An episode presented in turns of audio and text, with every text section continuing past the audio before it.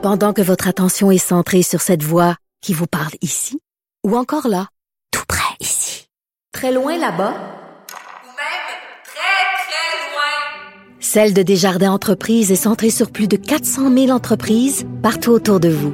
Depuis plus de 120 ans, nos équipes dédiées accompagnent les entrepreneurs d'ici à chaque étape pour qu'ils puissent rester centrés sur ce qui compte, la croissance de leur entreprise.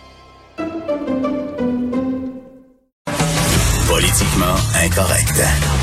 À Cube Radio et sur LCN, le commentaire de Richard Martineau avec Jean-François Guérin. Cube Radio.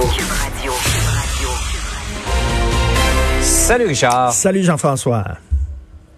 Tu te poses la question, je viens de parler tout à l'heure à, l'une des signataires de cette lettre, sont une trentaine de médecins spécialistes de la santé à demander est-ce qu'on impose le masque obligatoire au Québec. Toi aussi, tu te demandes à quand on va imposer le masque. Ben, parce que là, là, vraiment, il fait beau, on déconfine, et je sais pas si tu vois autour de toi, mais les gens parlent de moins en moins de la COVID. On dirait que c'est comme si c'était terminé, c'était fini, mhm. c'était derrière nous. Les gens le disent, les spécialistes, les scientifiques disent, il va y avoir une deuxième vague, il faut se préparer, il faut continuer à se protéger. Et là, il y a l'Organisation mondiale de la santé, le Centers for Disease Control aux États-Unis, il y a plein d'organisations, et là, il y a c'est 27 euh, euh, médecins qui ont signé une lettre ouverte, dont Alain Vadeboncoeur, qu'on connaît très bien, médecin, Madame Mina euh, Machouf, qui est épidémiologiste.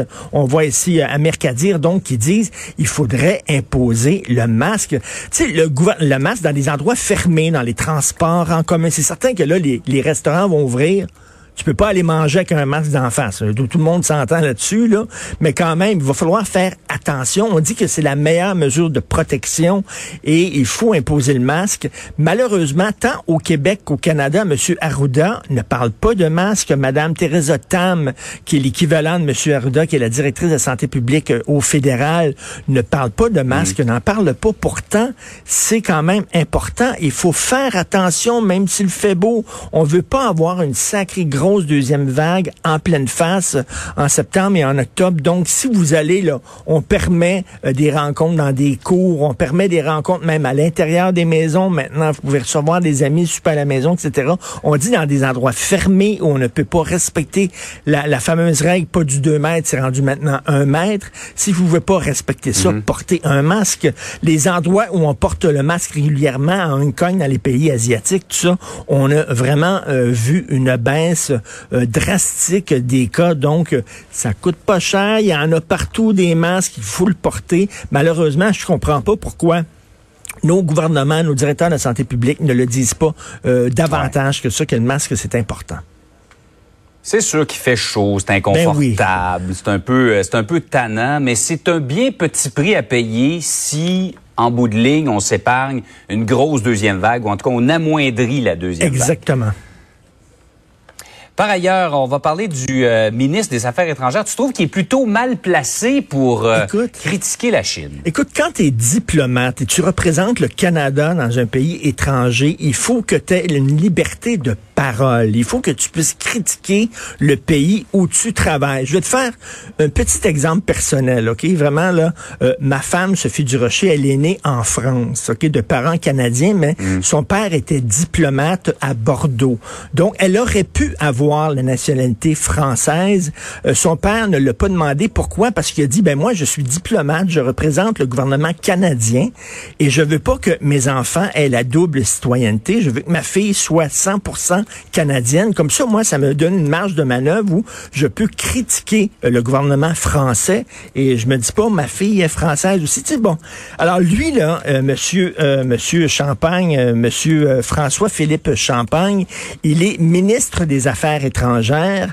Donc, il se doit ces temps-ci de critiquer la Chine. Or, il doit personnellement 1,2 million de dollars au gouvernement chinois.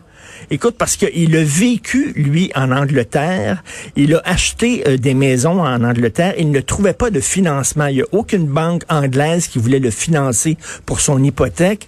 Alors, il est allé à la Banque de Chine. Et là, il a reçu une hypothèque d'1,2 million de dollars, mais la Banque de Chine appartient au gouvernement chinois au régime chinois.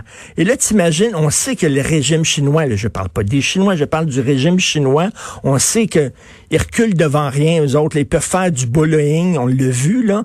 Hein, ils ont euh, emprisonné deux Canadiens en Chine pour euh, répliquer euh, au Canada qui avait emprisonné une dirigeante de Huawei. Donc, ils sont prêts à faire beaucoup de choses euh, pour faire bouger un gouvernement. Et là, lui, c'est le ministre des Affaires étrangères. Il est dans une situation où il doit critiquer le gouvernement chinois ces temps-ci, mais mhm. personnellement, il doit 1,2 million de dollars à ce gouvernement-là. C'est un peu bizarre. C'est une histoire que de l'homme Mail a sorti. Et il y a beaucoup de gens qui se disent, ben là, il est vraiment comme en position peut-être pas de conflit d'intérêts, mais mettons que ça regarde bien, bien mal, cette histoire-là. Euh, les, les, les, journalistes... c'est juste les apparences. Hein? Exactement. Les journalistes canadiens anglais parlent beaucoup de ça. On en parle moins ici au Québec, mais quand même, c'est un peu bizarre. Richard, on te souhaite une excellente journée, une bonne fin de semaine. Ah oui, enfin un beau week-end ensoleillé. Bonjour.